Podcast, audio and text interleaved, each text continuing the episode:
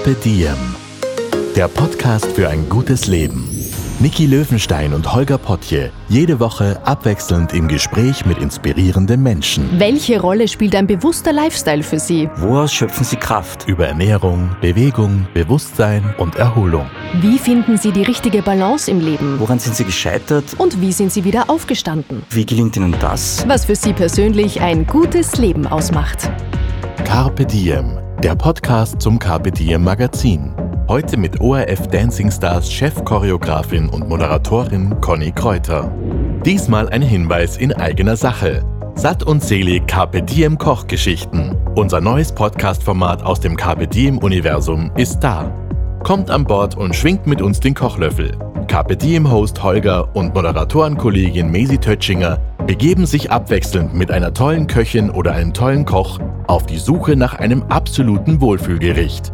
Folge 1 von Satt und Selig, die Carpe Diem Kochgeschichten, gibt's zum Hören und Mitkochen auf Spotify, Apple Podcasts und allen gängigen Podcast-Portalen. Mahlzeit!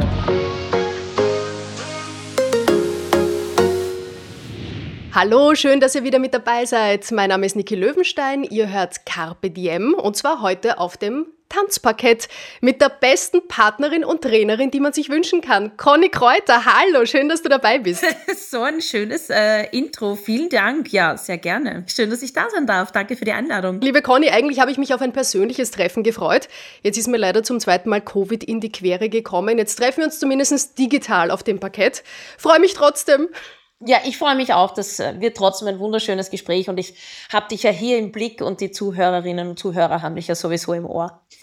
Richtig. Dann darf ich dich gleich einmal ein bisschen vorstellen für alle, die jetzt zuhören.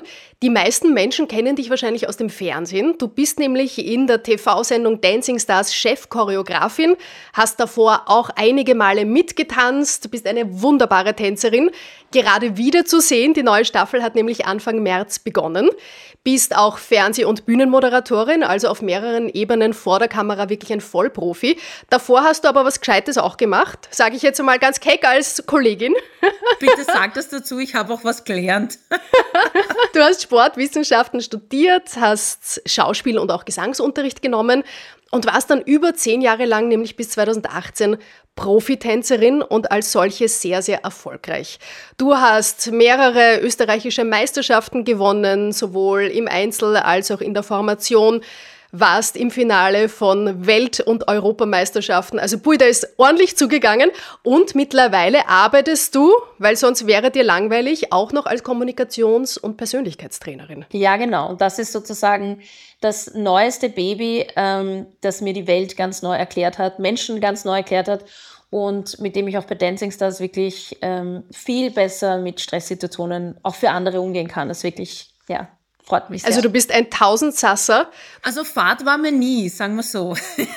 es gab immer was zu tun, immer eine Verbesserung möglich auf irgendwelchen Ebenen. Und ja, mein Leben ist sehr bunt und sehr viel und ich finde es cool würde es nicht anders machen. Du hast viele Bälle in der Luft, mit denen du jonglierst. Wie schaffst du es da, den Fokus zu halten auf die jeweilige Aufgabe? Also es gibt einen Satz, den eine Trainerin im Tanzen zu mir gesagt hat. Wir waren gerade am Weg zur Weltmeisterschaft und wir haben immer wieder Probleme gehabt bei unserer Hebefigur. Das war 2015 mit meinem Partner Stefan Herzog, den man eben auch kennt von Dancing Stars. Und ich war wirklich verzweifelt, weil die ein, dieser eine diese eine Hebung hat einfach nie funktioniert und ähm, ich habe mir gedacht, oh Gott, ich werde mich urblamieren in China vor 5000 Leuten bei der Weltmeisterschaft. Wenn das nicht funktioniert, wird das schrecklich werden. Und sie hat dann diesen einen Satz gesagt, der mich wirklich seitdem mein Leben lang begleitet hat und das ist auch sowas wie ein Motto für mich. Be in the moment and act out what is. Wenn du immer im Moment bist und immer den Moment lebst und das machst, was gerade passiert und aus dem, was du gerade machst, aus dem, was gerade passiert, einfach das Beste machst, nämlich eine neue Figur kreieren oder wenn du fällst, dich dann abrollen und irgendwie den Moment einfach nutzt für dich, wird immer was Schönes passieren und das mache ich immer und überall, wo ich bin. Ich versuche einfach wirklich da zu sein. Es sind so viele immer in Gedanken in der Zukunft und in der Vergangenheit und das kenne ich auch von mir. Ich bin auch nur ein Mensch. Aber ich versuche mich einfach bewusst immer wieder ins Hier und Jetzt zu holen. Also jetzt bin ich einfach bei dir, mache einen wunderschönen Podcast und nehme mir auch die Zeit und auch die Freude und die Energie, Und was nachher ist, das werde ich dann nachher sehen. Aber wir wälzen oft so viele Probleme und denken drüber nach, was hätte ich gestern besser machen können. Ist auch wichtig, dass wir einfach aus Fehlern lernen, aber wir sind viel zu selten im Moment. Und deswegen ist es, den Fokus zu halten, eigentlich überhaupt nicht schwierig. Man muss einfach nur da sein. Also jetzt den Moment genießen. Was ist jetzt? Ist immer so meine Frage. Was ist jetzt wichtig? Was ist jetzt dran? Hast du da irgendeinen Trick, irgendein Werkzeug, mit dem das gut gelingen kann? Gibt es irgendwas, eine Körperbewegung, wo du sagst, boah, die erdet mich immer sofort? Zu 100 Prozent die Entscheidung treffen, dass ich ihm hier sein möchte. Weil es ist ganz oft so, dass wir sagen, ja, ich, ich hätte das gern oder ich hätte das gern und dann nochmal reinspüren und fragen, zu wie viel Prozent bist du wahrhaftig in dieser Entscheidung? Und dann kommt meistens, na ja, nur 50 Prozent. Okay, dann bist du aber auch in jedem zweiten Moment einfach nicht da. Das ist einfach deine Entscheidung. Und ich glaube, ich bin einfach, das habe ich auch durch den Sport gelernt, ein bisschen radikal auch. Ne? Wenn du gewinnen willst oder wenn du erfolgreich sein willst, dann musst du beinharte Entscheidungen treffen und Prioritäten setzen. Das ist einfach so. Und ähm, das habe ich mein Leben lang gemacht und deswegen war ich auf vielen Ebenen parallel auch immer sehr erfolgreich. Einfach, weil ich Entscheidungen getroffen habe zu 100 Prozent und dazu gestanden bin. Und wenn das dann nicht aufgeht, was aber meistens nicht der Fall ist, weil wenn du dich entscheidest für etwas 100 Prozent zu machen und dazu zu stehen, dann funktioniert das. Das ist eigentlich das Geheimnis jedes äh, Erfolgs, meiner Meinung nach. Also sich immer fragen, bin ich wahrhaftig mit dieser Entscheidung einverstanden oder zu wie viel Prozent entscheide ich mich jetzt wirklich dazu? Und dann Hand aufs Herz. Ehrlich sein mit sich selbst ist auch wahnsinnig schwer. Vor dem Tanzen, bei dem du so großartig im Moment sein kannst, kam bei dir auch noch eine andere Sportart, nämlich das kühle Nass. Du warst zuerst Schwimmerin, das wusste ich gar nicht. Fast 14 Jahre lang eigentlich. Ähm, es war so, dass meine Eltern den positiven Aspekte des Sports schon sehr früh, ähm, das war ihnen einfach schon sehr früh bewusst, dass das wichtig ist, ja, Sport zu machen, sich zu bewegen. Und ich hatte auch immer sehr, sehr, sehr, sehr, sehr viel Energie. Und sie mussten oder haben einfach dann entschlossen, dass sie mich ähm, in einen Verein stecken wollten, weil sie gesagt haben, das ist super für die Sozialisation, das ist super für die Gesundheit. Also in ganz vielen Aspekten ist Sport einfach wichtig. Und ich habe angefangen eigentlich mit Ballett.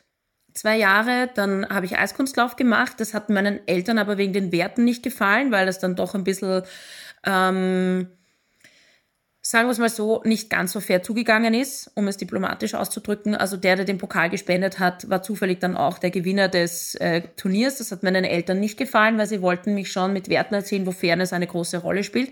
Und dann sind sie aufs Schwimmen gekommen. Meine Eltern äh, waren befreundet mit einem Ehepaar, dessen Tochter in einem Schwimmverein war. Und die haben gesagt, na ja, fairer geht's eigentlich nicht. Du hast deine eigene Bahn, ähm, du hast ein Startsignal, es wird die Zeit gemessen und Schwimmen ist eines der fairsten Sportarten, die es gibt und noch dazu einer der gesündesten Sportarten überhaupt. Und ich bin ja im Sternzeichen Fisch. Insofern fand ich das auch ganz toll. Das Wasser ist mein Element. Und ich habe quasi im Wasser meine, meine Kindheit verbracht und möchte keinen Moment missen. Weil es wirklich, wir haben uns untereinander immer extrem gut verstanden, weil die Zeit einfach ähm, fair ist. Du hast später sich angeschlagen, ergo du warst langsamer, ergo du bist zwar ein toller Mensch, aber ich bin besser. So, und dann heißt es einfach besser zu werden, weil die Zeit für dich gesprochen hat. Hätt oder halt nicht. Aber beim Tanzen war wirklich die Herausforderung, dass es das nicht gegeben hat. Also hätte ich als Kind schon mit dem Tanzen begonnen, glaube ich, hätte es mich kaputt gemacht. Muss ich ganz ehrlich sagen. Weil dieses, ähm, dieser ästhetische Aspekt, dass du zwar Höchstleistung bringen musst, aber du musst dabei auch noch gut ausschauen, ähm, am besten hast du wenig Gewicht, weil dann die Bewegungen einfach noch deutlicher ähm, hervorkommen. Dann auch noch, du wirst bewertet von anderen Menschen. Das heißt, ähm, es hat ja auch dann irgendwie, wird irgendwie dadurch sehr persönlich oder die Art, wie du dich ausdrückst, ist halt, finden die anderen nicht so schön. Das hätte ich mir, glaube ich, unglaublich zu Herzen genommen. Also dieses sachliche, konstruktive, ähm, du musst einfach diese und jene Zeit äh, schwimmen, damit du eben gewinnst, hat mir irrsinnig geholfen, das nicht persönlich zu nehmen und das einfach als Sport zu sehen. Wie ist es dir bei deiner Zeit bei Dancing Stars denn damit gegangen, bewertet zu werden? Weil auch da kommen knallhart die Bewertungen und zwar auch noch vor der Kamera. Also da geht es ja nicht immer nur ums Fachliche, sondern da spielt auch noch mehr mit. Und wenn da jetzt so ein böser Kommentar kommt, was Bissiges, wie geht's dir damit?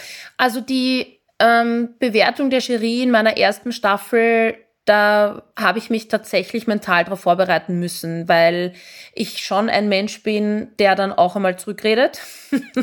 und das kommt auch nicht so gut. Und ähm, ich stehe auch gerne für andere Menschen ein. Das hat jetzt gar nicht so zwingend nur mit mir zu tun. Also wenn sie mich kritisieren, kann ich das oft ganz gut nehmen und mir denken, okay, ist halt deine Meinung. Aber wenn es um andere Menschen geht, da werde ich dann zur Löwenmutter. Da muss ich mich echt zurückzählen. so drei, zwei, eins, einmal runterzählen.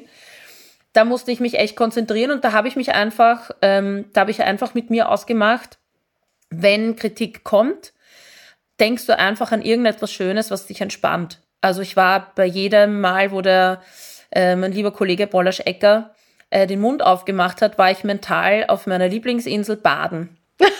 also Vogelgezwitscher. Also ich bin am Strand gelegen, habe da die Wellen gespürt, habe die Sonne auf der Haut gespürt und habe mir gedacht, ähm, egal was du sagst, ich bin trotzdem ein wertvoller Mensch und ähm, ich stehe zu dem, was ich gemacht habe. Ich finde das toll, was ich gemacht habe, mehr wäre nicht gegangen. Und wenn du der Meinung bist, ähm, du hättest es besser können, dann hättest du es ausprobieren können. Ich bin der Meinung, du hättest es nicht besser gemacht. Und war mental aber mit meinem Bild beschäftigt und war im Urlaub und habe es deswegen ganz gut wegstecken können. Dann nimm uns doch mal mit mental in den Trainingssaal. Als Profitänzerin, wie viel trainiert man denn da? Um wirklich an der Spitze mittanzen zu können?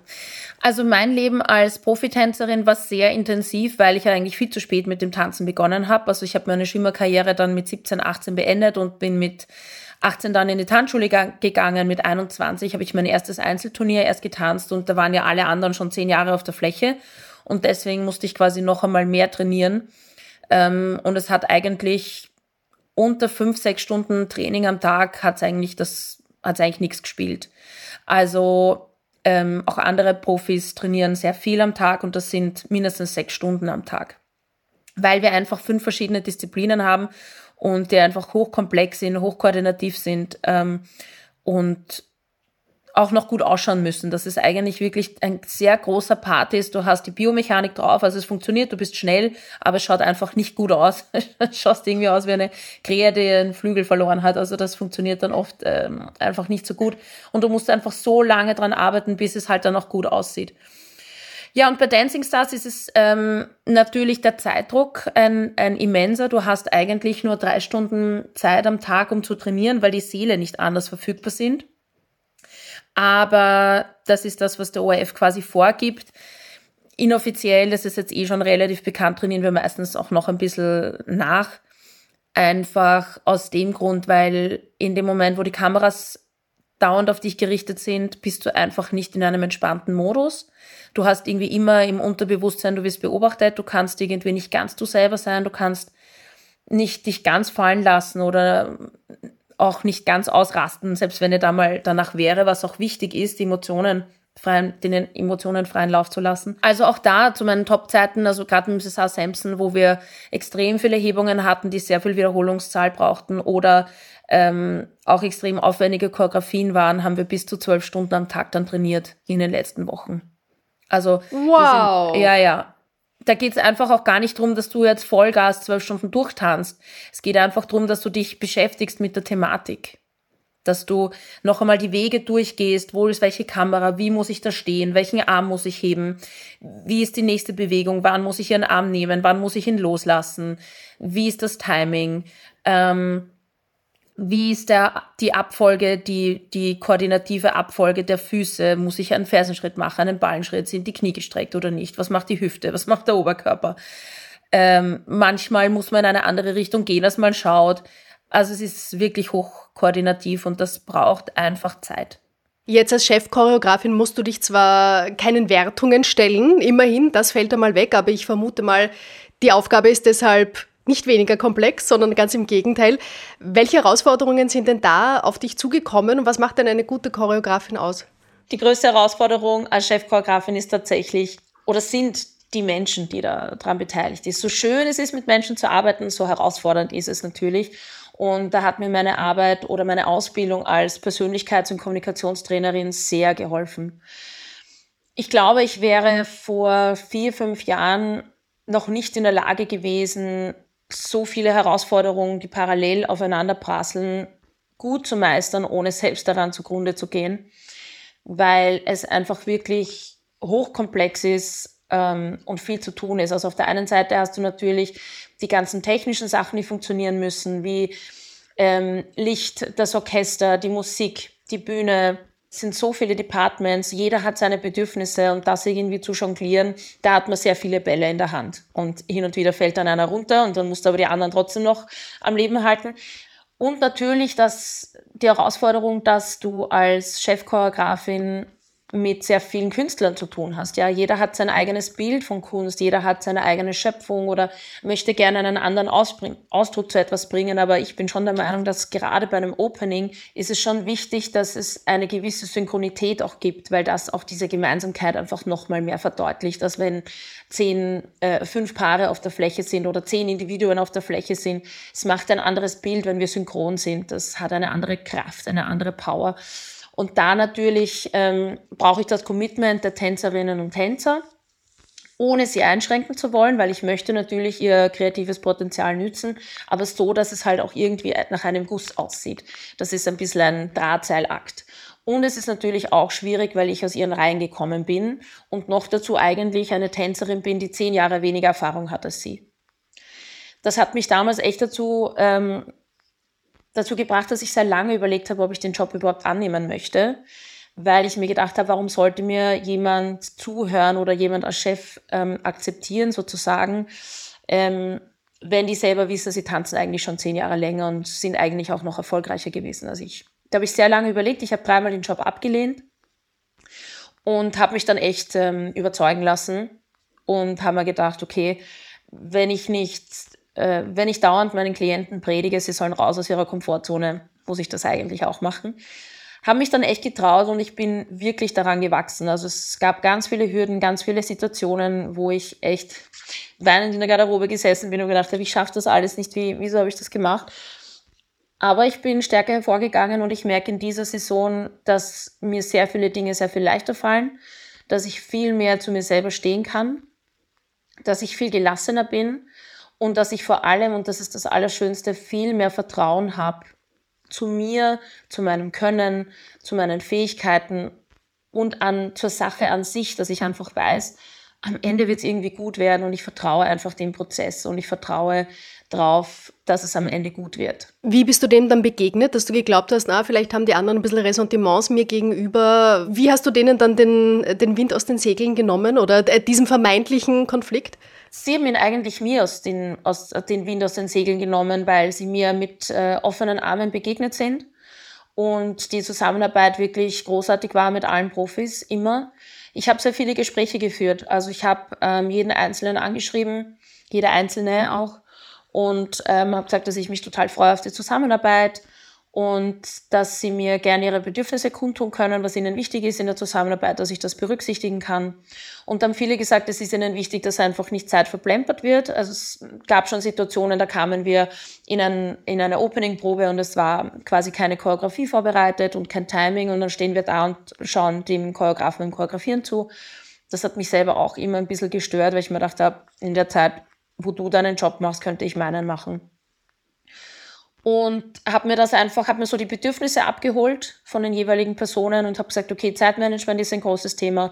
Das heißt, früh genug an, die Trainings ansetzen, ähm, klare Struktur haben, ähm, dann schauen, was ihnen auch gefällt, was ihnen nicht gefällt, ein bisschen drauf eingehen, so dass es halt nicht aus dem Rahmen geht und einfach für eine gute Zeit, für ein gutes Miteinander sorgen.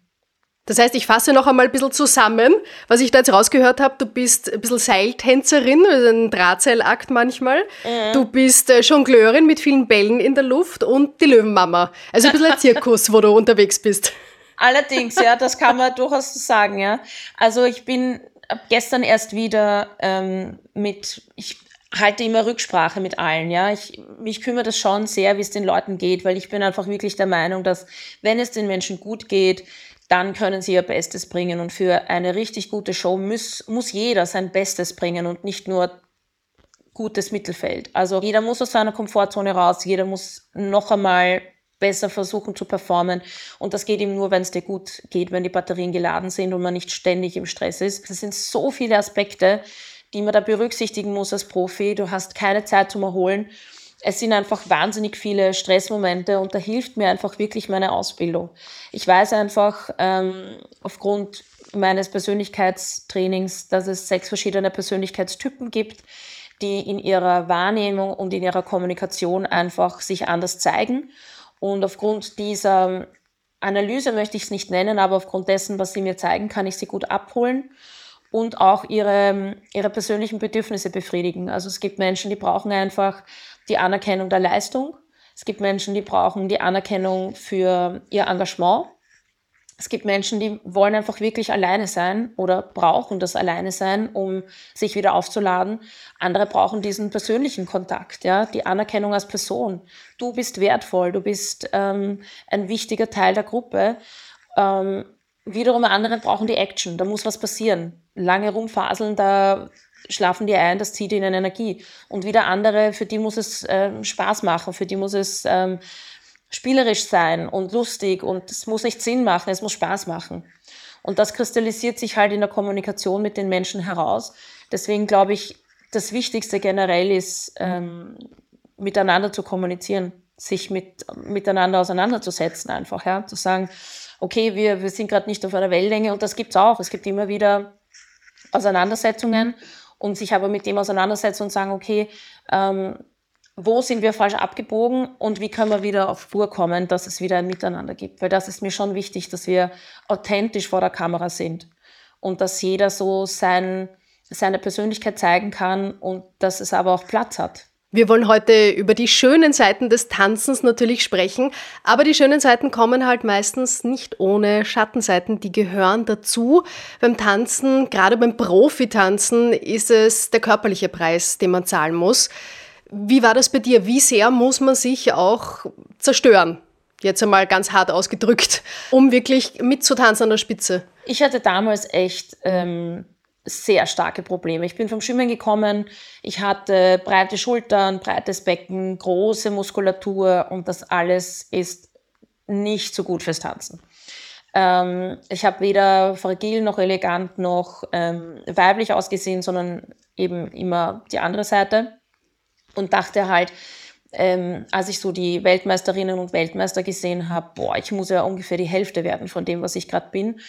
Und das hat mich wahnsinnig gestresst. Also ich weiß nicht, wie oft ich zu Hause gesessen bin und mir gedacht habe, boah, ich würde mir so gerne eine Pizza gönnen, aber nein, ich esse jetzt einen Salat und war totunglücklich, ähm, weil mich das wirklich gestresst hat, dieses äh, Körperthema, dieses ähm, Idealisieren von Gewicht oder dieses ähm, der Körper muss speziell aussehen. War das so oder war das nur deine Vorstellung?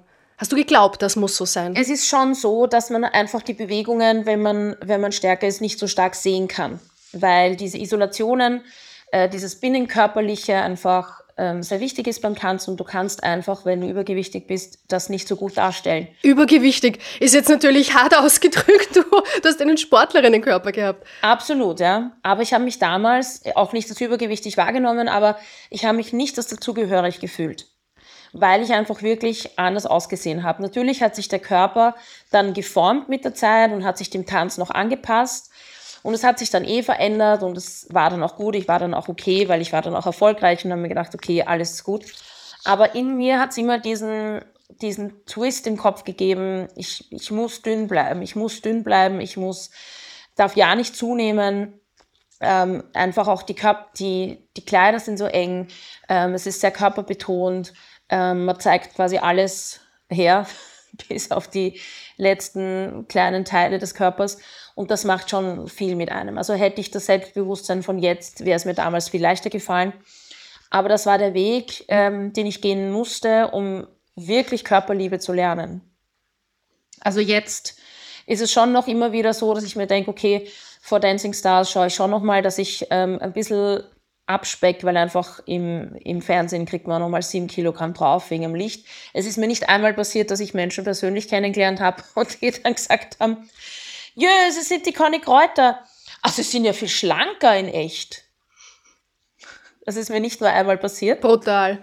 Aber es ist das, was sich Menschen denken und das äh, macht natürlich was mit dir. Aber es ist ähm, so, wie man ähm, sich selber sieht oder das, was du von dir selber wahrnimmst, das trägst du nach außen und das reflektiert sich durch das Gegenüber. Also ähm, ist es auch immer spannend zu sehen, dass diese Wortmeldungen jetzt immer weniger werden, weil ich mich einfach immer mehr akzeptiert habe und das auch immer weniger ausstrahlt, dass ich nicht okay mit mir bin. Aber es war ein Weg und es gibt viele Tools, dass man das lernen kann, dass man sich selber wieder mag. Und ich habe ja auch immer wieder so ähm, Online-Kurse, die sich eben auch Körperliebe nennen, wo wir eben einfach über andere Sinne versuchen, den Körper wahrzunehmen, weil der visuelle Sinn ist einfach sehr stark. Das ist beim Tanzen auch extrem äh, geprägt. Wir alle sind visuell extrem geprägt. Ja, Social Media zum Beispiel ist hauptsächlich visuell. Fotos, Fotos, Fotos, bearbeitete Fotos, umso schlimmer. Ähm, ich versuche meine Fotos wenig zu bearbeiten oder gar nicht zu bearbeiten, gar keine Filter zu haben, dass man auch die Realität ein bisschen sieht, weil das schon sehr ausschlaggebend ist für die Jugend, wie die ihr Mindset bilden. Ähm, und mal wieder dem Körper zuhören. Wie klingt eigentlich mein Herzschlag? Wie fühlt sich eigentlich mein Oberschenkel an? Auch wenn er Zellulite hatte, aber wie weich ist eigentlich meine Haut? Ähm, wie, wie schön fühlt sich, fühlen sich meine dicken Wangen vielleicht an? Ja? Vielleicht habe ich dicke Wangen, vielleicht sieht, sieht das dick aus am Bild, aber vielleicht fühlt sich wahnsinnig gut an oder ähm, da einfach ein, einen anderen Bezug zum Körper zu bekommen und sich einfach wirklich lieb zu haben, weil es ist unser Waggon, den wir brauchen, um im Leben zu fahren. Und ähm, je lieber wir uns haben, umso weniger Kritik kommt von außen. Das ist tatsächlich das, was ich wahrgenommen habe. Und je mehr ich mich nicht gemocht habe, umso mehr kam das natürlich auch im Außen auf mich zu. Und je lieber ich mich habe, umso lieber haben mich auch andere Menschen. Das ist ganz spannend. Könnt ihr mir vorstellen, dass jetzt der ein oder die andere zuhört, die sich denken, boah, tanzen, voll schön, würde ich auch gern, aber jetzt kommt wieder der Körper ein bisschen in die Quere. Ich bin nicht gelenkig genug, nicht trainiert genug, nicht jung genug, nicht beweglich genug, was auch immer da für Glaubenssätze ja, ja, jetzt ja. reinkommen. Bitte räum doch mal auf damit. Ganz wichtig ist mir, jeder und jede kann tanzen. Wirklich jede und jeder. Mich ärgert das immer so sehr, wenn Trainer sagen, nicht jeder kann tanzen. Es muss ja bitte nicht jeder Weltmeister werden. Ich bin auch keine Weltmeisterin. Und es ist wunderbar zu leben, wenn man nicht Weltmeister ist. Beim Tanzen geht es nämlich überhaupt nicht darum. Eigentlich war Tanzen ein Ausdruck von Lebensfreude, ein Ausdruck von ähm, wir ziehen in den Kampf bei den Indianern zum Beispiel, ja. Also tanzen war einfach ein Ausdruck von Emotionen, ein Ausdruck des Moments. Nicht mehr und nicht weniger. Und deswegen ist es so wichtig, dass wir wirklich uns trauen zu tanzen, weil es einen so sehr hilft, die Emotionen noch zu verarbeiten. Ich habe ähm, einen Ladies-Tanzkurs jeden Dienstag und ich höre das ständig. Kann ich denn überhaupt teilnehmen? Ich bin zu alt. Kann ich denn überhaupt teilnehmen? Ich habe keinen Partner.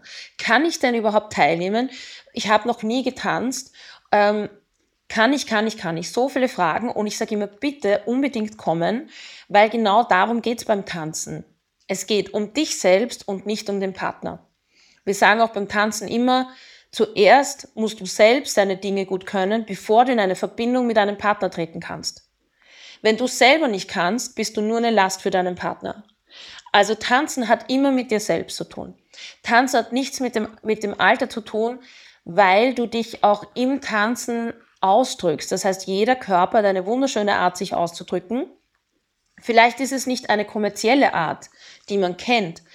Ähm, und vielleicht ist es am Anfang auch noch ein bisschen ähm, verstolpert oder ein bisschen eckig, ja, weil einfach der Körper das auch lernen darf, in, eine, in einen Fluss zu kommen. Aber auch das ist sinnbildlich für dein Leben und für den Ausdruck, den du in deinem Leben hast. Vielleicht möchtest du ein bisschen weiblicher werden, vielleicht möchtest du ein bisschen wieder mehr Mut haben, dich auch zu spüren oder dich anzufassen oder in deine Größe zu gehen. Ganz oft ähm, ist es so, dass Frauen dann nach dem Tanzen rausgehen und sagen, ich habe eine ganz andere Präsenz, ich gehe in die U-Bahn und auf einmal stehen mir die Leute nicht mehr im Weg, weil du zu dir selber gefunden hast. Aber du findest nur zu dir selber, wenn du dich damit auseinandersetzt. Du kannst doch nur dich selber lieb haben, wenn du dich mit dich selber auseinandersetzt. Es führt kein Weg dran vorbei, als mit sich selbst zu arbeiten, wenn man weiterkommen möchte. Die anderen sind immer nur Spiegel von dem, was man, was man selber ist oder was man selber gibt oder was man selber von sich hält. Also bitte unbedingt tanzen, Musik aufdrehen, so tun, als würde keiner zuschauen und bewegen. Es muss ja nicht einmal in einem Kurs sein. in einer Anleitung eines Kurses, wie bei meinem zum Beispiel, lernt man, ähm, wie man sich gesund bewegt, ohne dass man halt dann irgendwie Kreuzschmerzen kriegt zum Beispiel, wie man es ähm, über einen kognitiven Prozess schafft, in die Emotion zu kommen, sprich, wie muss ich mich aufstellen, dass ich mich gut fühle, wie muss ich mich bewegen, dass sich das weiblich anfühlt, ja, weil manche kommen einfach nicht so schnell in ihre Emotionen. Er hat auch mit dem Persönlichkeitstypus zu tun. Manche Menschen sind einfach ein bisschen verkopfter. Gut, dann gibt man ihnen einfach die Info, damit sie in den Körper kommen. Manche spüren das, aber können es wieder nicht nach außen tragen. Ähm, dann geht man übers Gefühl und sagt, okay, was fühlst du dabei? Und wie, lass mal deinen Körper laufen, gib mal deinem Körper die Autorität, dass er sich ganz fallen lassen darf. Wie würdest du dich bewegen, wenn es keine Grenzen gäbe? Darum geht es beim Tanzen. Ich vermute, dass es auch vielen Menschen schwerfällt, sich äh, zu öffnen und verletzlich zu zeigen in dieser ganz neuen Bewegung und davor zurückschrecken. Absolut, absolut, ja. Vor allem Männern fällt das oft sehr schwer, ähm, weil einfach gesellschaftlich von ihnen verlangt wird, dass sie immer stark sein. Aber was bedeutet denn eigentlich stark sein? Stark sein bedeutet, ähm, dass ich das, was gerade passiert, dass ich damit umgehen kann. Das ist Stärke. Okay, ich, ich, ich spüre jetzt Traurigkeit, ich lasse es jetzt los und ähm, versuche einfach damit klarzukommen. Stärke heißt nicht, ähm, das wegzudrücken und wegzuschauen. Das ist nicht wahre Stärke. Ist aber im Moment natürlich immer schwierig. Also das, ähm, sich da zu trauen, bedarf auch sehr viel Vertrauen in einem selber, weil das Wörtchen Vertrauen, da steckt ja auch Trauen drinnen, also Mut. Loslassen und Vertrauen erfordert extrem viel Mut. Und das ist aber für mich die größte Stärke, wenn man sich wirklich traut, so zu sein, wie man ist, sich traut zu sagen, was man denkt und was man fühlt und das auch wirklich ähm, auszuüben. Ja? Also act out what is, was meine Trainerin gesagt hat. Ja, be in a moment and act out what is. Das ist echt stark finde ich. Du hast als Trainerin, als Tänzerin, als Choreografin schon viele Menschen dabei begleiten dürfen auf ihrem persönlichen Tanzweg. Welche Veränderungen hast du denn dabei miterlebt? Ich finde, das Schönste am Tanzen ist, dass man Menschen dabei begleiten kann, persönlich zu wachsen. Es ist ähm, einfach ein sehr individueller Ausdruck, deswegen auch diese, diese Gefahr, wenn es dann bewertet wird, dass man es ihm auch persönlich nimmt. Ähm, aber eine sehr schöne Geschichte von meinem Ladies Dance, hat eine, eine Dame hat seit Jahren versucht, eine Gehaltserhöhung zu bekommen und hat mir das irgendwann einmal zwischen Tür und Angel beim Kaffee, wir trinken vorher so ein bisschen Kaffee, kommen zusammen, fragen, wie es uns geht und dann gehen wir gemeinsam tanzen. Es ist wirklich ganz... Das klingt großartig. Es ist ganz entspannt, es ist voll miteinander, wir lachen auch miteinander und auch übereinander, sofern es halt passt, ja. Ich lache auch über mich selber ganz viel. Es ist wirklich, es soll einfach diese Hürde abnehmen, dass man immer perfekt sein muss. Ja, was ist, es gibt kein Perfekt. Es gibt ein Hier und ein Entspannt und ein Miteinander. Perfekt gibt's nicht. Und dann hat sie mir eben erzählt beim Café, dass sie jetzt ein großes Gespräch ansteht, seit Jahren will sie eine Gehaltserhöhung, aber sie schafft es einfach nicht. Und in Wahrheit steckt dahinter, weil sie selber nicht daran glaubt, dass es wert ist. Und da habe ich mir gedacht, okay, spannend. Ich skippe jetzt mein Programm von Happy Baby, wir machen Samba und gehen nach Brasilien äh, Party machen, sondern wir machen Paso Doble und nehmen unsere Grenze ein. Und da habe ich mal einen Körperaufbau gemacht und Becken nach vor und Schultern zurück und richtig mal aufstampfen und sagen, nein, ja, hier ist meine Grenze, das will ich, ich habe das entschieden und ein Nein ist keine Option. So, und die ist da rausgegangen und hat zu mir gesagt, ah, das war super. Und morgen gehe ich da in dieses Büro. Und dann habe ich zu ihr gesagt, und morgen gehst du in das Büro deines Chefs und gehst nur in der Energie. Du musst nicht einmal was sagen. Du musst doch nicht auf den Putz hauen und Dinge verlangen wie so ein trotziges Kind. Das ist nicht notwendig. Es geht nur um deinen um deinen körperlichen Aufbau, um deine Energie, die du versprühst. Du setzt dich aufrecht hin, denkst an diese Energie, die du dir geholt hast, vielleicht gehst du auch noch einmal in diese Positionen rein und dann setzt du dich nur hin und sagst, ich bin bereit, meine Gehaltserhöhung zu empfangen. Körperlich eigentlich nur, ja. Und es hat funktioniert. Und die ist freudestrahlend eine Woche später gekommen und hat gesagt, du, das war ein Wahnsinn. Ich bin da rein, habe mich hingesetzt und habe gesagt, ähm, ich bin hier, um meine Gehaltserhöhung ähm, zu besprechen, die mir seit Jahren zusteht. Und dann kam auf einmal dieses Wort raus, die mir seit Jahren zusteht. Das hätte sie sich sonst nie getraut. Aber der Körper hat ihr halt geholfen. Und deswegen ist es so cool, einfach immer wieder auch in, diesen, in diese Körperlichkeit zu gehen und auch den Körper zu beobachten, weil der sagt uns so viel. Welcher Tanz verkörpert dich am besten? Gibt es da überhaupt den einen? Jeden Tag ein anderer. Was wäre es jetzt gerade? Ah, ich bin jetzt gerade relativ müde. Momentan wäre es mehr so äh, Chill-Out-Musik und Schlafen. Gilt Schlafen als Tanzen? Ich glaube, da wären viele dabei so mehr so die Meditationsrunde. Aber prinzipiell bin ich ein ähm, sehr fortvoller Mensch. Ich liebe Samba, weil es einfach ähm, so schnell ist und so miteinander und so viele Rhythmen hat. Also so viele Instrumente, so quasi steht auch ein bisschen für Menschen, so viel miteinander. Ähm, ich liebe aber auch die dramatischen Tänze, also Tango, Paso Doble und Rumba, wo so Herzschmerz ist. Das finde ich schon noch ganz toll. Dieses Intensive einfach. Ich mag es gern intensiv. Und weil du gerade vom Schlafen gesprochen hast, ich habe gelesen, du hast ein Einschlafritual. Ich habe viele so? Einschlafrituale. Welche viele? ich, ja. ich, ich, ich, war noch nie dabei. Nimm uns mal mit. Welche gibt es denn da? Was ist denn dein Lieblingsritual? Also es kommt immer darauf an, was mein Körper gerade braucht oder was mein Geist gerade braucht. Ja? Ähm, es gibt mehrere Tools, die ich anwende. Meistens ist es so, dass ähm, ich einfach mal meinen Körper frage, was brauchst du eigentlich gerade, dass du gut schlafen kannst. Also ich äh, führe dann ein Zwiegespräch mit meinem Körper, hat den Sinn, dass das Unterbewusstsein auf Fragen reagiert. Also meistens ist es ja so, dass wir sagen, äh, warum bin ich schon wieder so dick oder warum habe ich schon wieder zugenommen? Und die Antwort des Körpers wird dann sein, deswegen. Und wird dann noch mehr zunehmen oder wird dann noch einmal dicker sein sozusagen. Ja, das heißt, be careful what you're questioning. Ähm, deswegen frage ich meinen Körper, was brauchst du? Um gut schlafen zu können. Und die Antwort des Körpers wird sein, das brauche ich und er wird, sich, er wird es mir zeigen sozusagen. Oder auch, ähm, wie schaffe ich es, dass ich gut durchschlafen kann? Wie schaffe ich es, dass wir, mein Körper und ich, wir, Bewusstsein im Körper, dass wir richtig ähm, lange Tiefschlafphasen haben, wo die maximale Erholung möglich ist. Das mache ich oft und dann holt sich der Körper ja eh, antwortet mir dann eh. Was eine sehr gute Methode ist, auch einfach eine Körperreise zu machen. Ähm, da gibt es auch einige Meditationen, die ich aufgenommen habe. Die haben meine Klienten von den Kursen meistens auch. Letztens hat eine geschrieben und gesagt, ich brauche wieder ein, eine neue Meditation, weil nur zu deinem, zu deinem, zu deiner Stimme kann ich einschlafen. Fand ich irgendwie sehr süß. Du bist die einzige Stimme, die mir nicht auf die Nerven geht. Fand ich sehr lustig. Da macht man einfach eine Körperreise. Also man ähm, legt sich aufs Bett und dann geht man einfach alle Körperteile durch und sagt, wie kann ich schaffen, dass du noch mehr Auflagefläche hast. Oder ein sehr schönes Bild ist auch, man liegt am Strand. Das kann man auch überall machen, auch in der U-Bahn. Man stellt sich vor, man liegt am Strand. Ähm, mit jedem Einatemzug kommt eine Welle.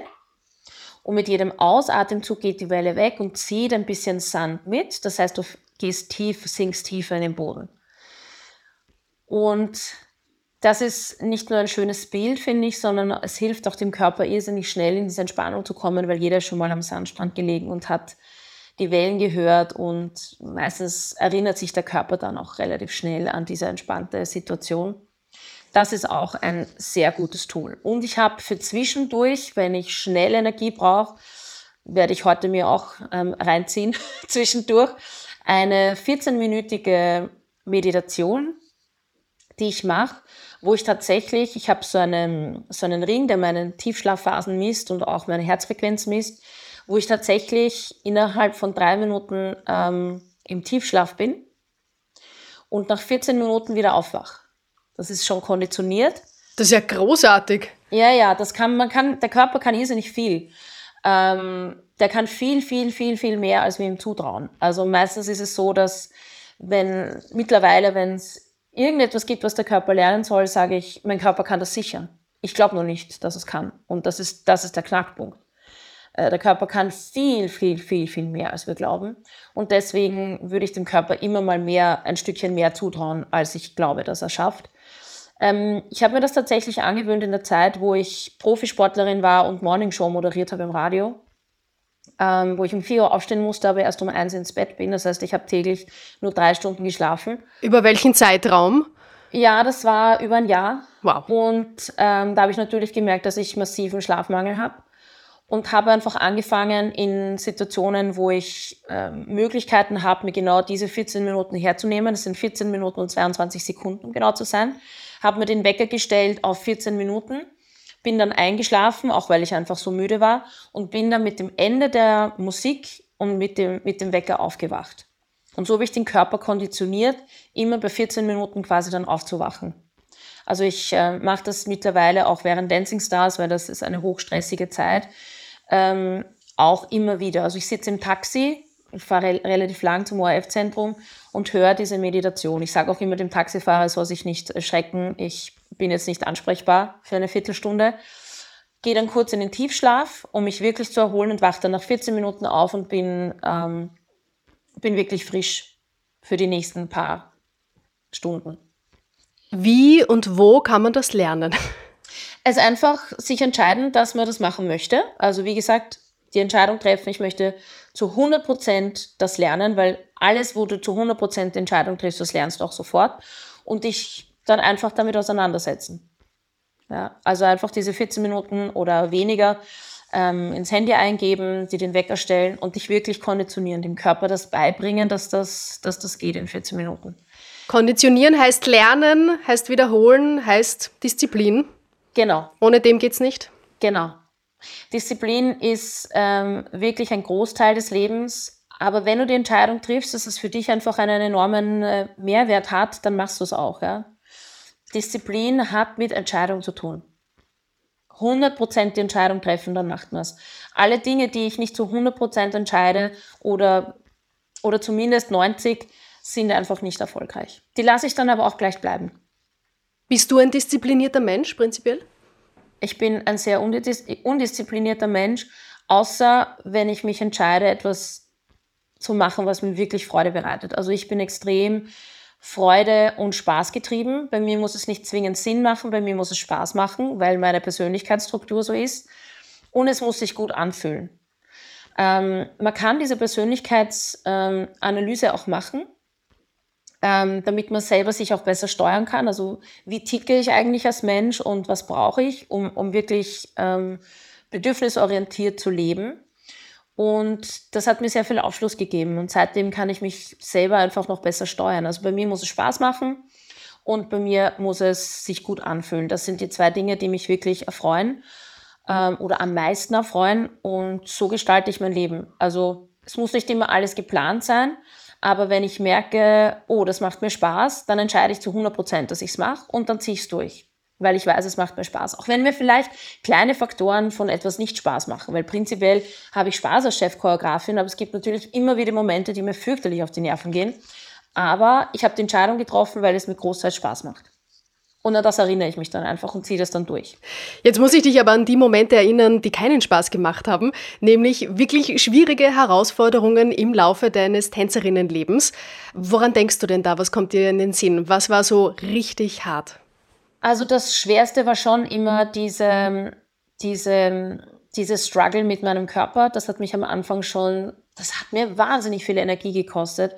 Und deswegen weiß ich auch, wenn Jugendliche mit mir sprechen, ich unterrichte ja Menschen zwischen dem dritten und dem 84. Lebensjahr. Also ich habe eine Riesenspanne an Menschen, die zu mir kommen. Auch viele Jugendliche sind bei uns.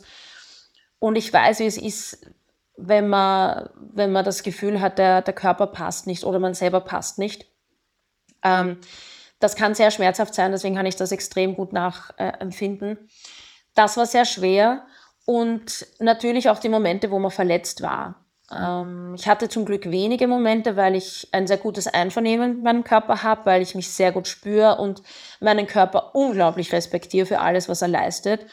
Und deswegen auch wirklich zwar gerne über Grenzen gehe, weil ich ihm natürlich zeigen möchte, ich bin immer noch der Boss, aber schon Rücksicht nehme darauf, wenn, wenn er mir sagt, es ist jetzt wirklich genug. Also jetzt reicht es wirklich, jetzt musst du wirklich Schluss machen. Das respektiere ich. Ähm, und wenn diese verletzten Situationen war, das war eben kurz vor der Staatsmeisterschaft, wo die Qualifikation war für die Weltmeisterschaft, ähm, habe ich mir einen Bänderriss zugezogen. Au. Bei besagter Hebefigur, die nie funktioniert hat. Ähm, Und das war schon ein extrem schwieriger Moment mental, weil ich mir gedacht habe, wir haben jetzt zwei Jahre trainiert für diesen einen Moment. In drei Wochen ist die Staatsmeisterschaft und ich kann nicht mal gehen. Wie mache ich das jetzt? Und ich habe ein unfassbar tolles Team an Physiotherapeuten, die mich da wirklich aufgepäppelt haben. Und ich habe einfach immer visualisiert. Ich habe mich immer gesehen bei dieser Staatsmeisterschaft. Ich habe mich immer gesehen, wie ich den Pokal in, Hand, in Händen halte. Und ich habe mich immer gesehen, wie ich in China vor 5000 Menschen performe. Und das hat mich so motiviert, dass ich gesagt habe, ich kriege das hin. Ich weiß zwar noch nicht wie, aber ich vertraue darauf, dass es funktioniert. Aber diese Momente der Verletzung und die, sei es jetzt die körperlichen Verletzungen oder die emotionalen, die persönlichen ähm, seelischen Verletzungen, wenn man so will, die man sich ja oft auch einfach selber zufügt, weil man einfach Glaubenssätze hat, äh, wie ich muss körperlich irgendwie entsprechen oder ich bin nicht XY genug. Ähm, das sind schon harte Zeiten gewesen. Und davon, das war einfach permanent da, weil man permanent in einem körperlichen Vergleich war mit anderen. Über dieses Mindset müssen wir gleich noch ein bisschen reden. Ich würde aber dazwischen gern eine kurze Runde Wordrap machen. Das heißt, ich hau dir eine kurze Frage hin und du antwortest auch äh, knapp aus dem Bauch heraus. In Ordnung? Gerne. Diesen Tanz werde ich nie vergessen. Vor 5000 Menschen in China bei der Weltmeisterschaft stehen, kurz vorm Performen und eine Stecknadel fallen hören. Darauf bin ich stolz. Auf mich als Mensch. Das möchte ich unbedingt noch lernen.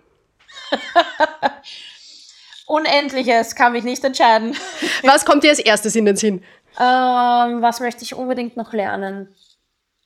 Was ich unbedingt noch lernen möchte, ist, äh, wie heißt denn das schnell? Ähm, diese Astralreisen. Verreisen ohne zu verreisen. Kann nicht nur gedanklich dorthin reisen, sondern, sondern auch irgendwie sozusagen seelisch. Ich, mich würde interessieren, ob, ob ich das kann. Das ist so High-Class-Performance, glaube ich. Wow, super cool. Bei diesem Song kann ich nicht nicht tanzen. Boah, da sind so viele. Welchen nehmen wir aus?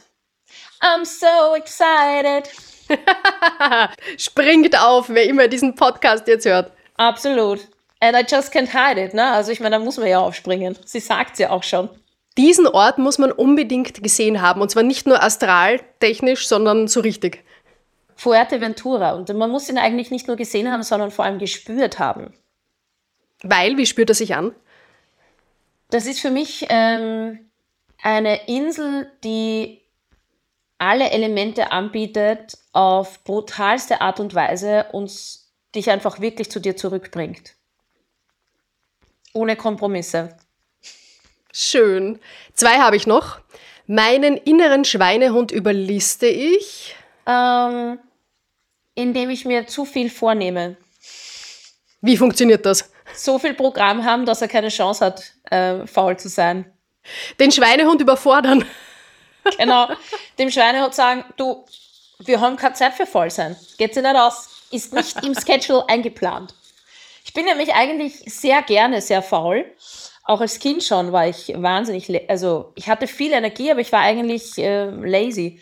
Und ähm, deswegen ist immer gut, viel Programm zu haben. Deswegen habe ich auch immer viel Programm, weil dann geht da, da, da und kaum bin ich mal aktiv, funktioniert's. Aber dieser erste Moment ist, ja, Programm, Programm, Programm.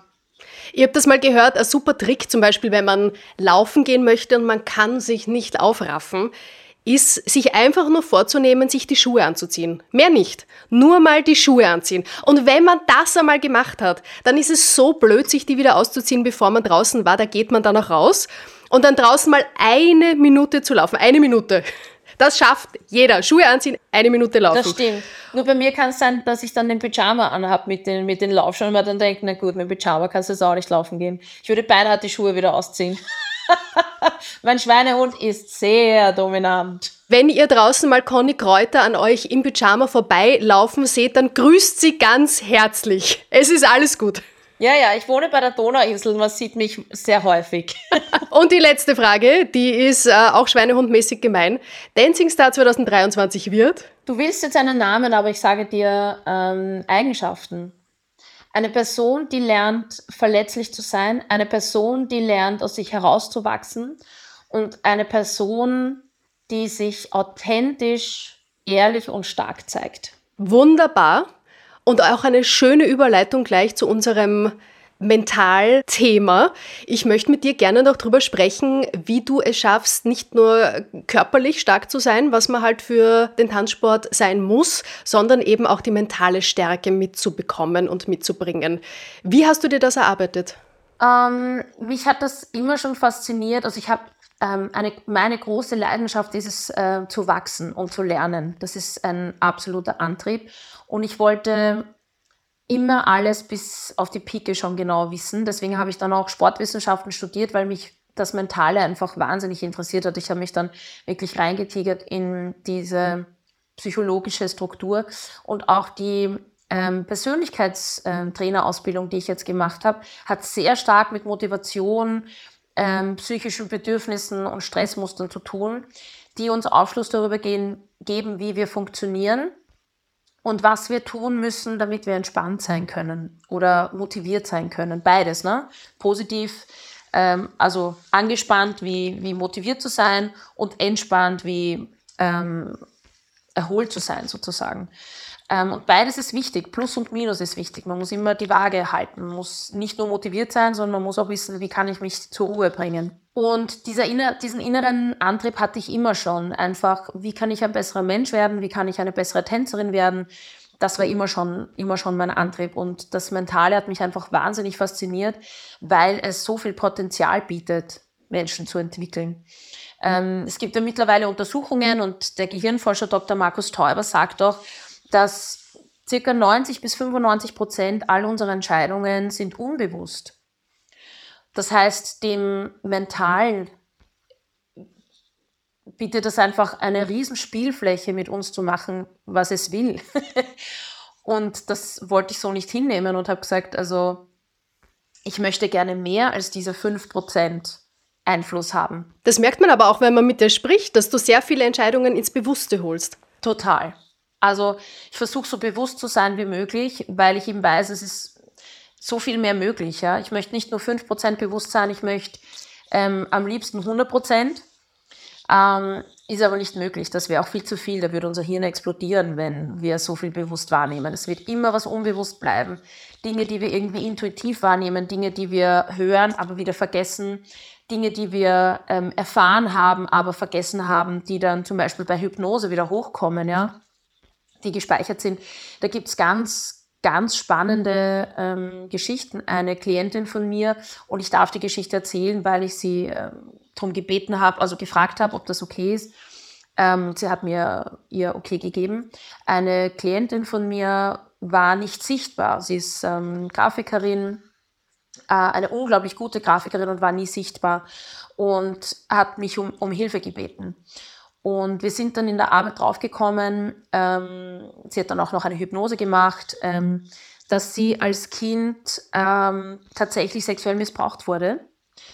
Und ihr Gehirn damals oder ihr Körper damals befunden hat, sie kann damit einfach noch nicht umgehen und ähm, hat es versteckt sozusagen, diese Information, diese Erfahrung versteckt und hat sich aber natürlich trotzdem danach orientiert. Das heißt, Sichtbarkeit war für sie ein gefährlicher Moment, weil diese Sichtbarkeit ihr, ihrer Meinung nach damals eben dazu geführt hat, dass sie ähm, missbraucht wurde. Also das war der, der Mechanismus dahinter sozusagen. Und dadurch, dass sie das verstanden hat und damit jetzt ähm, aufgeräumt hat und die Situation hochgeholt hat und wirklich ganz tapfer dahinschaut hat mit psychologischer Betreuung. Ich bin keine Psychologin, sie hat das dann mit einer Psychologin gemacht. War einfach der Moment, wo sie auf einmal sichtbar wurde. Es war damals egal, welches Posting sie auch gemacht hat. Sie, man hat sie nicht gesehen, sie hat keine Likes bekommen, sie hat, war einfach unsichtbar, weil alles, was sie unbewusst, unbewusst wurde sie einfach extrem beeinflusst. Alles, was sie gemacht und getan hat, war darauf aus, darauf abgezielt, nicht sichtbar zu sein.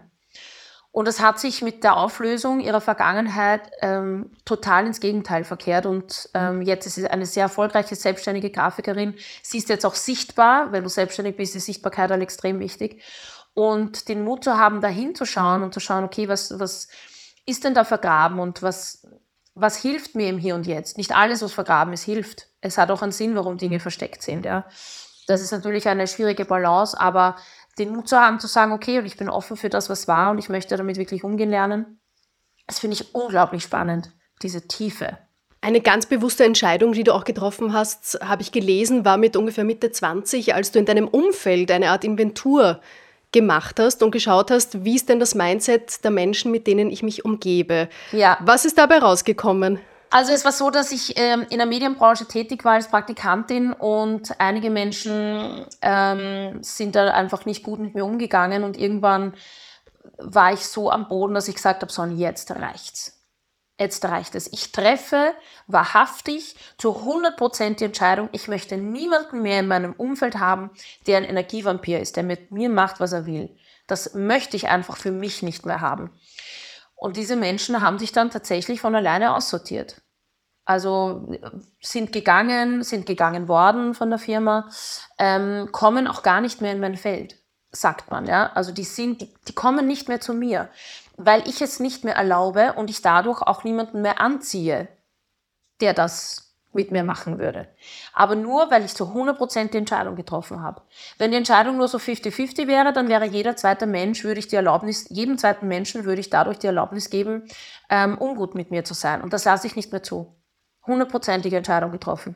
Zack und aus. Das heißt, das sind, du hast ja selber Grenzen definiert, die hältst du ein? Nein, es ist in dem Moment, wo ich die Entscheidung treffe, dass man mit mir nicht mehr äh, wie mit einem Spielball umgehen darf. Dadurch ähm, strahle ich nach außen eine ganz andere Präsenz aus. Und selbst wenn die Leute das in sich tragen würden, mit jemandem gern zu spielen, tun sie es mit mir nicht mehr. Es kommt gar nicht mehr zu mir. Ich muss gar nichts mehr kommunizieren, weil meine Entscheidung gefällt ist, mit mir macht man das nicht. Also ein gutes Beispiel ist äh, Dominik Heinzel. Wie ganz viele Menschen haben vor ihm Angst, sehr viele Prominente meiden Events, wenn er dort auftaucht. er ist ein Society-Reporter, wer ihn nicht kennt. Genau, er ist ein Society-Reporter, der sehr, viele sagen, der halt sehr ungut sein kann, der auch einfach schön auch mal die Dinge anspricht, die dir sehr unangenehm sind. Und ich habe mit ihm überhaupt kein Problem, weil ich das gar nicht zulasse, dass man diese Knöpfe drückt bei mir. Und ich habe mit ihm immer nur tolle Interviews und großartige Erfahrungen gemacht. Der hat mich auch noch nie durch den Kakao gezogen und wenn dann nur so, dass ich damit auch umgehen kann. Weil er diese Grenze spürt, glaube ich. Also es hat gar nicht so damit zu tun, was tun die anderen alle mit mir, sondern wirklich eigenverantwortlich zu sein und zu sagen, okay, was lasse ich mit mir machen? Weil ich kann die anderen nicht verändern. Ich kann ähm, nicht entscheiden, was andere, wie andere sich verhalten oder was sie, was sie sagen und was sie nicht sagen sollen. Aber ich kann entscheiden, was ich zulasse und was ich nicht zulasse. Und wie ich wachsen muss, damit Dinge einfach nicht mehr passieren. Es hat immer mit uns selbst zu tun. Es fängt immer bei uns selber an.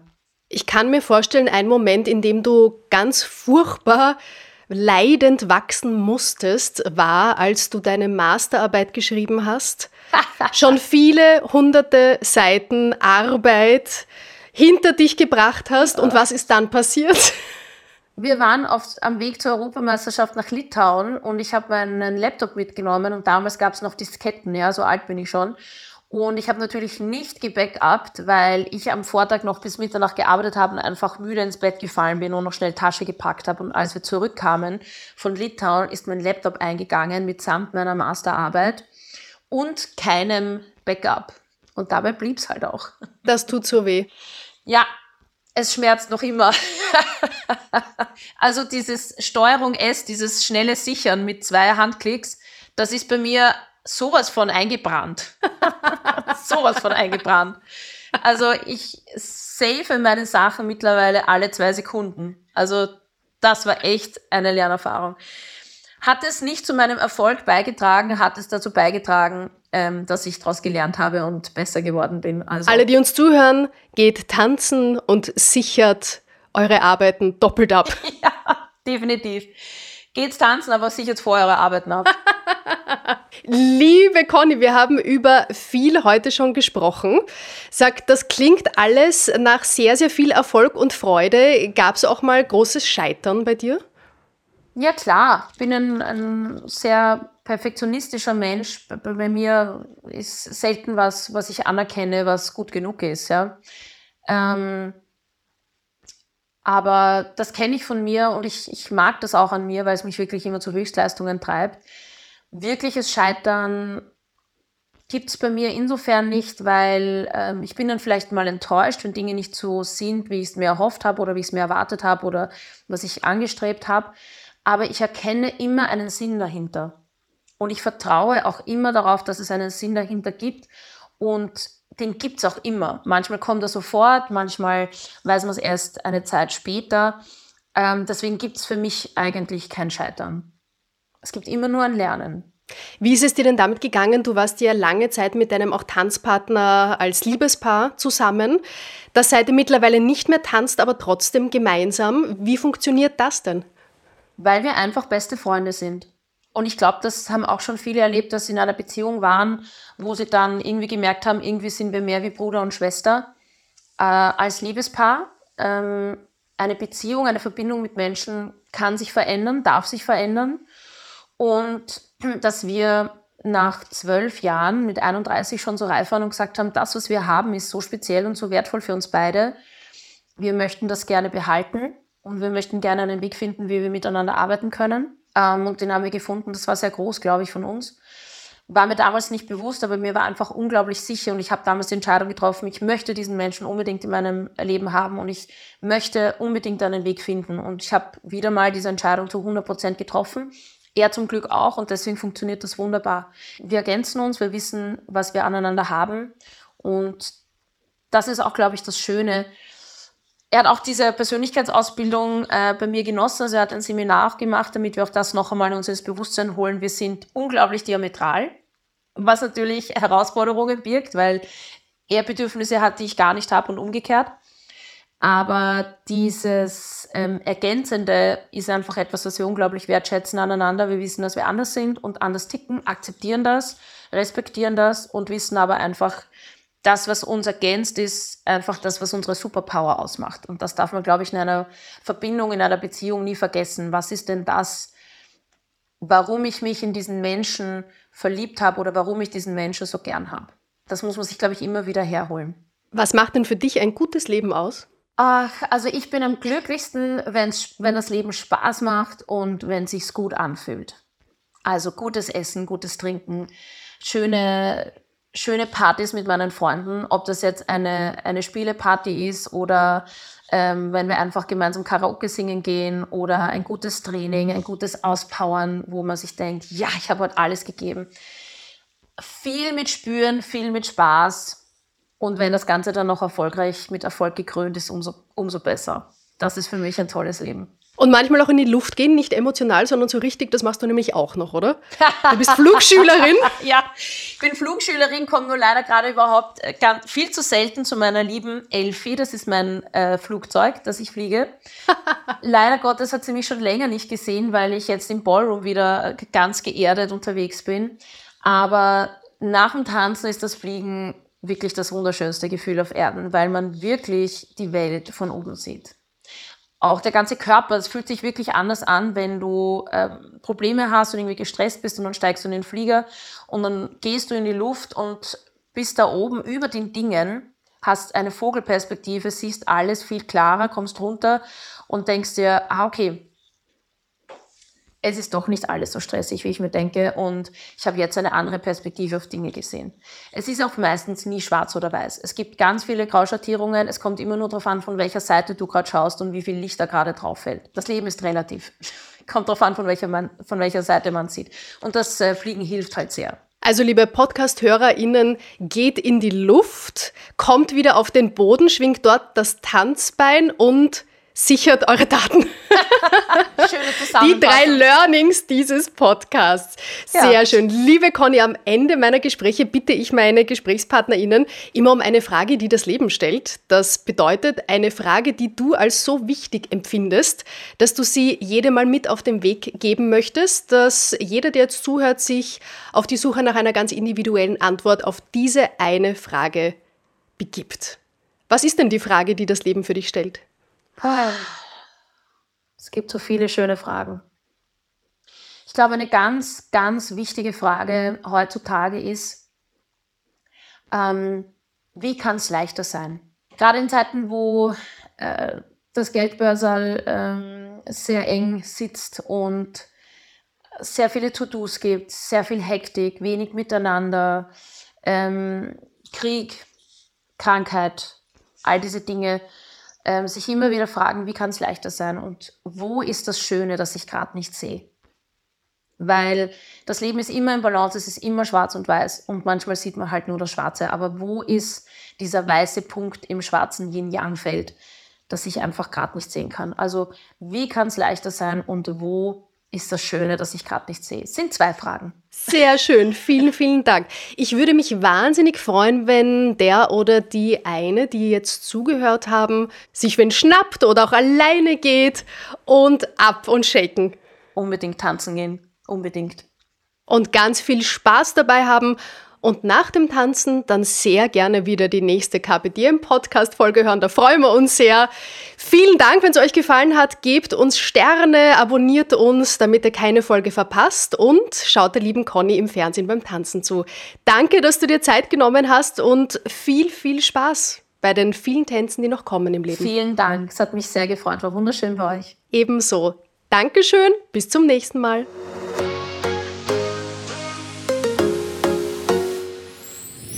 Am Schluss wieder ein Hinweis in eigener Sache. Unser lieber Kollege Flo Obkircher, der den Mein erstes Mal Podcast von The Red Bulletin produziert, hatte einen ganz besonderen Gast vor dem Mikro. Stefan Sagmeister. Der hat schon Plattencover für die Rolling Stones, die Talking Heads und Lou Reed entworfen, ist Künstler, Filmemacher und einer der angesagtesten Grafikdesigner der Welt. Im Podcast Mein erstes Mal erzählt Stefan Sagmeister von seinem ersten Treffen mit Lou Reed, erklärt, wie er aus einer verunglückten Musikkarriere den Weg zum Grafikdesigner gefunden hat und verrät, wie man seine Kreativität trainieren kann. Hört gern rein bei Mein erstes Mal mit Stefan Sagmeister. Es zahlt sich aus. Mehr von Carpe Diem gibt es auf Soundcloud, Apple Podcasts, Google Play oder Spotify. Jetzt abonnieren und liken. Wir freuen uns über eure Kommentare und sind direkt über podcast.carpediem.live erreichbar. Das Carpe Diem Magazin erscheint alle zwei Monate. Besucht auch unsere Social Media Portale auf Facebook, Instagram und YouTube und unsere Website carpediem.live. Carpe Diem, der Podcast für ein gutes Leben. Nächste Woche Holger Potje im Gespräch mit Mikrobiom-Expertin und MyBioma-Gründerin Barbara Sladek.